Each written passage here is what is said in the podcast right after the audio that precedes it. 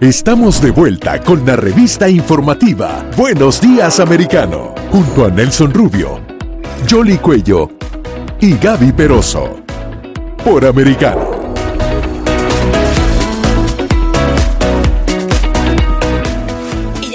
En la recta final de aquí, Buenos Días Americano, y vamos a hablar eh, de las elecciones primarias eh, que se celebrarán en Missouri, Michigan, Arizona, Washington y Kansas se mide nuevamente la fortaleza del Partido Republicano y en particular de Donald Trump. Vamos a darle la bienvenida a Jesús Márquez, quien es eh, analista y adicionalmente uno de los nuestros. Él es presentador de nuestro programa Battleground aquí en Americano Media. Muy buenos días, Jesús. ¿Cómo ves estas elecciones? Hola, ¿cómo estás? Buenos días a ti y a toda la audiencia que nos escuchan en este momento.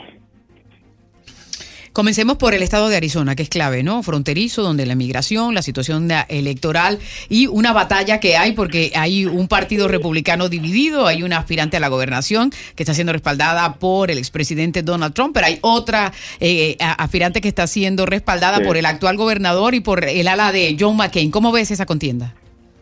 No, mira, eh, como tú lo mencionabas, la, la, persona que está respaldada por el presidente Donald Trump es uh, Carrie Lake, que es una anchor de televisión conservadora, y, y, ella va en contra de una persona que está, como tú lo mencionabas, respaldada por Mike Pence, pero que pertenece al establecimiento, y es y, y, eso creo es lo que va a definir estas elecciones primarias, no nomás hoy, sino a lo largo y ancho de, de, toda la, la temporada de, de, elecciones de aquí hasta noviembre, ¿no?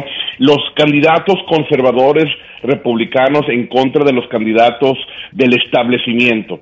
Eh, y ya hasta el momento, Donald Trump ha respaldado a más de 100 candidatos en primarias republicanas y de las más de 100 solamente ha perdido 7. O sea, el presidente Donald Trump lleva un récord de casi invicto y ahora en, en Arizona pues será el, ese campo donde se vea si realmente él va a continuar con ese con ese con ese récord, ¿no? Yo creo que sí, yo pienso que Carrie Lake eh, es la, la favorita a ganar esa primaria el, la gente republicana está no está muy contenta con los con, los republicanos del establecimiento y menos con Mike Pence que, que, lo considera una persona que no que no este no es conservador al 100%. Entonces, pero es únicamente una de las carreras, ¿no? Tenemos también, por ejemplo, la carrera para senador de ese estado. El presidente Donald Trump está respaldando a Black, uh, Black Blake Masters uh, y así consecutivamente tenemos uh, las primarias en varios estados y vamos a ver qué pasa, ¿no? Pero yo, yo, pienso que los conservadores van a ganar en, este, en esta primaria el día de hoy. Jesús, tratando de cambiar y eh, continuar nuestro recorrido, el caso de Michigan, donde eh, eh, ha habido polémica desde el principio en las postulaciones de ese estado. Sí, no, Michigan, otro estado importante porque ah, recuerda que Michigan, aparte de que tiene centros urbanos muy demócratas, Michigan en su gran mayoría hay, ha habido digamos, gobernadores eh, republicanos, porque en las, en las zonas rurales hay mucho republicano. Entonces, por ejemplo, tenemos para eh, la gobernadora demócrata en este momento, que es la señora Wishner, y también Trump está respaldando a un, a un empresario, se llama, a una empresaria, perdón, Tudor Dixon, que está corriendo para esa gobernatura. Hay muchas posibilidades de que eh, lleguemos a ganar en ese estado y, va a haber, va muy importante específicamente en las zonas rurales, que hay mucha población también y que puede significar mucho para las elecciones del 2024 cuando lleguemos a ese punto de eh, elecciones presidenciales. También están las elecciones en Washington que de alguna manera se tratan de Donald Trump. Por un lado, eh, quien él apoya justamente asegura que él ganó las elecciones, pero por otro hay dos representantes republicanos que votaron a favor de hacerle un juicio político. ¿Cómo lo ves eh, en particular allí? Sí, no, en Washington es un estado más demócrata, más azul, pero sin embargo, como tú lo mencionabas, hay partes donde hay republicanos que son, que serían importantes triunfos para eh, el movimiento conservador. El movimiento conservador está creciendo en muchos, en muchas partes, incluidos estados como Washington, que tienden a ser más demócratas, y sin lugar a duda, eh, el hecho de que Donald Trump se esté eh, involucrando más en esas candidaturas habla mucho de la posibilidad de victorias importantes ahí también. Ahora, ¿y el voto hispano? ¿Cómo lo ves en estas elecciones primarias? el voto hispano va a ser clave. Mira, eh, el, Partido Republicano, el RNC a nivel nacional, acaba de reportar que hasta el momento ha contactado a 40 millones de, de votantes. Eh, eh, esto es increíble porque de, estos votantes, muchos de ellos son hispanos.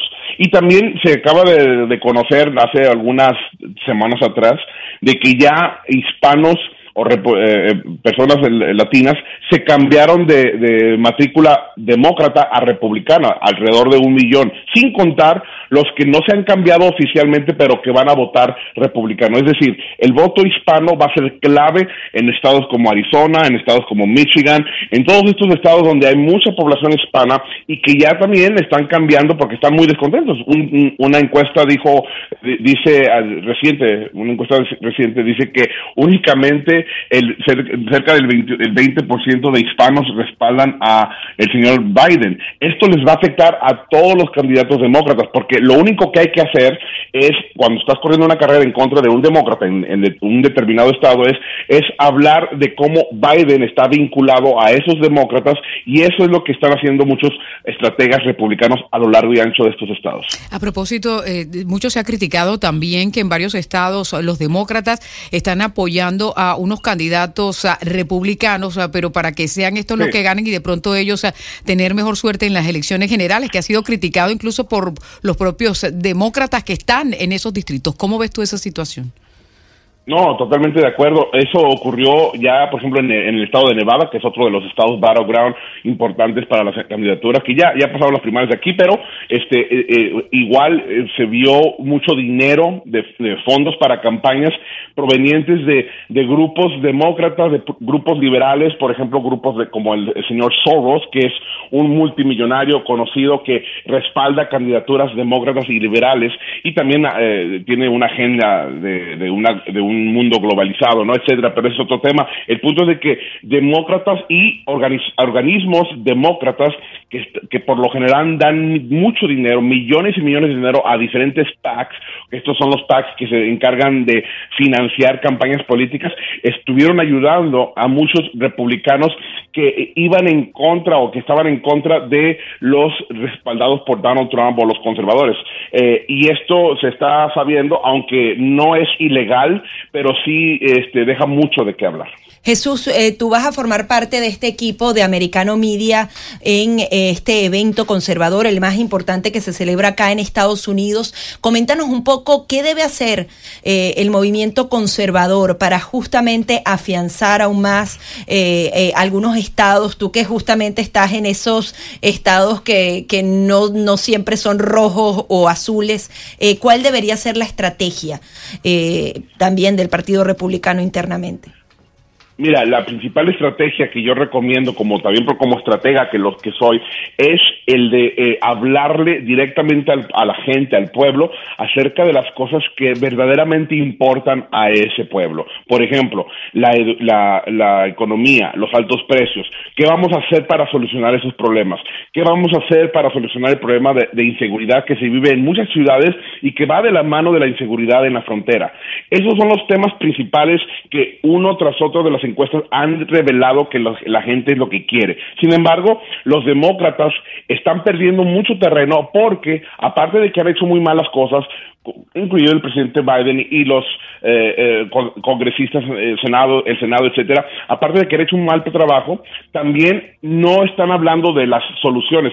Su mensaje para campaña ha sido el de un mensaje que no tiene nada que ver con soluciones para ese problema. Por, ejemplo, ellos, te doy un ejemplo, ellos se enfocan en lo que es eh, la identidad de género, se enfocan en lo que es el calentamiento global, en esas cosas que, si, si bien es posible sean importantes para algunas partes de la población. En términos generales, la, gente, el pueblo, lo que quiera en, en, este momento es soluciones a los altos precios, a la inseguridad, etcétera. Entonces, la, la estrategia y los, los consejos a conservadores es bien sencilla, enfocarse en ese en ese lenguaje y en esos en ese en esos eh, mensajes que solucionen esos problemas y vamos a ver muchas ganancias en estados como Arizona, eh, en estados como Nevada, en estados como eh, inclusive Texas, en el sur de Texas, que ya lo estamos viendo, y también en otros estados como en la Florida y demás.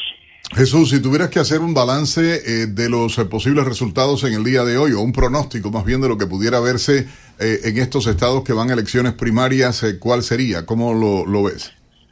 El, el, principal, digamos, pronóstico que yo daría es de que los de America First policies o los eh, el movimiento conservador respaldado por Donald Trump van a ganar en muchos de estos estados. En Arizona, en Michigan, seguramente van a, van a ganar. Y en estados como Missouri, que es un estado muy conservador, muy republicano, también vamos a ver más, eh, este, más. Aunque fíjate que en Missouri el presidente Donald Trump no, no respaldó a ninguno de los candidatos este, para gobernador, eh, porque ahí es la, la, está, la encuesta dice que están muy parejas las cosas con los conservadores, es un estado ya republicano.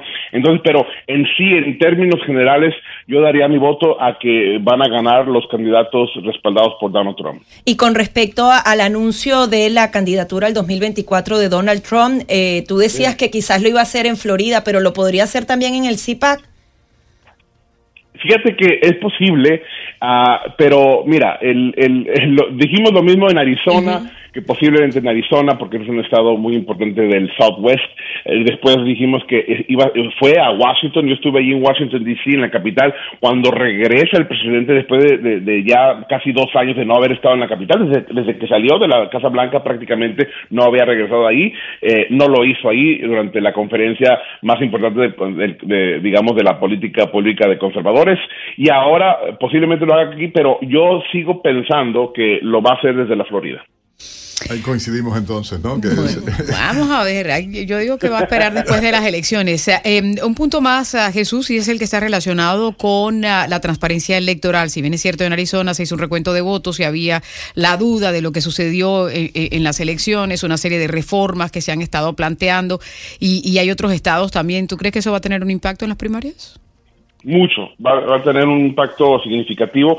Ah, aunque mira, hay, hay, dos tendencias acá. Eh, eh, la tendencia de, como tú mencionabas, es la integridad del voto, ¿no? Y, y, y, hay, hay los que los que siguen, este, pues, embebidos en, en, la, en lo que pasó o no pasó durante aquella derrota o posible robo de elección. Este, pero ahora lo que hay que hacer es cambiar las reglas del juego y lo digo de una forma muy cautelosa porque hay que cambiar las reglas del juego para bien. ¿Qué quiere decir esto?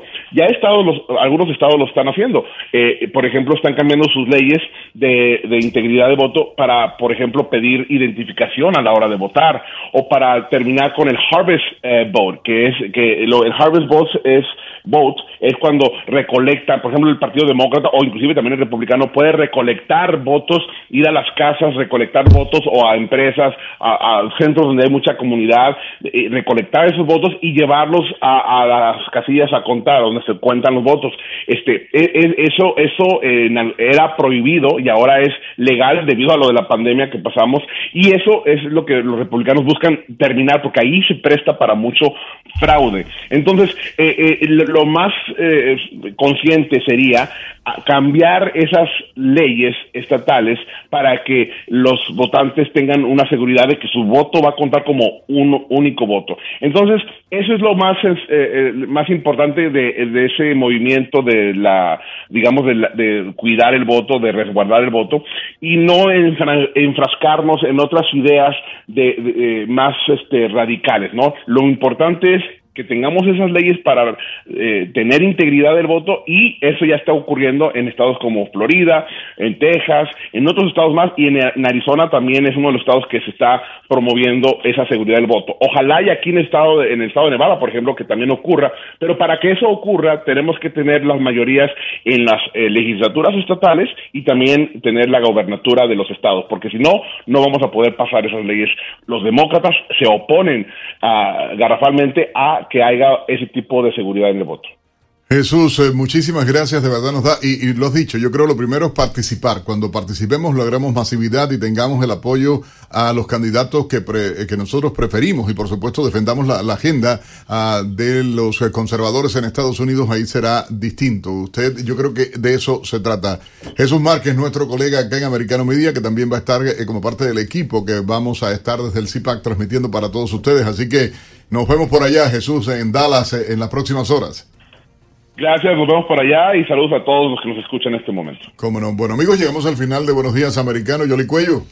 Nos vamos, ¿verdad? Estaba pensando, eh, cuando él decía el harvesting, aquí en, eh, es un término bien popular que existe en el sur de la Florida, son las boleteras, ¿no? Sí, sí, sí, sí, ahí va, ahí va que, Que, era bastante popular, pero que se legisló y se, y se prohibió aquí en el, en el Estado. A cuidar el voto. Sí, señor, el voto es sagrado. Eso es lo que defiende la democracia, no importa por quién vote, pero si usted tiene elecciones, salga a votar. Nosotros nos vamos. Así es, nos vamos y despedimos Gaby, sí, me voy a Dallas, Se va, Gaby, ya Gaby se va para Dallas, mañana en la mañana vamos a acompañarles, Yoli Cuello y yo, acá con todo el equipo, por supuesto, de, de Americano. No, no, Gaby desde el aeropuerto de allá no ah, sale. Sí, va a estar tempranito con nosotros. Y vamos a hablar también con el, con el senador Rick Scott, así que voy a estar presente todavía el miércoles. Ya está. Mi gente, llegamos al final de este programa. Sigan ustedes, eh, por supuesto, con la programación de Americano Media y mañana, sin duda, a las 7 en punto de la mañana, estaremos eh, dándole a toda la nación americana y un poquito más allá el Buenos Días Americano. Chao, mi gente. Comienza tu día informado. De manera clara, a través de una conversación franca y participativa. Junto a Nelson Rubio, Jolly Cuello y Gaby Peroso. Buenos días, americano. De lunes a viernes, en vivo, desde las 7 a.m. Este, 6 Centro, 4 Pacífico, por Americano.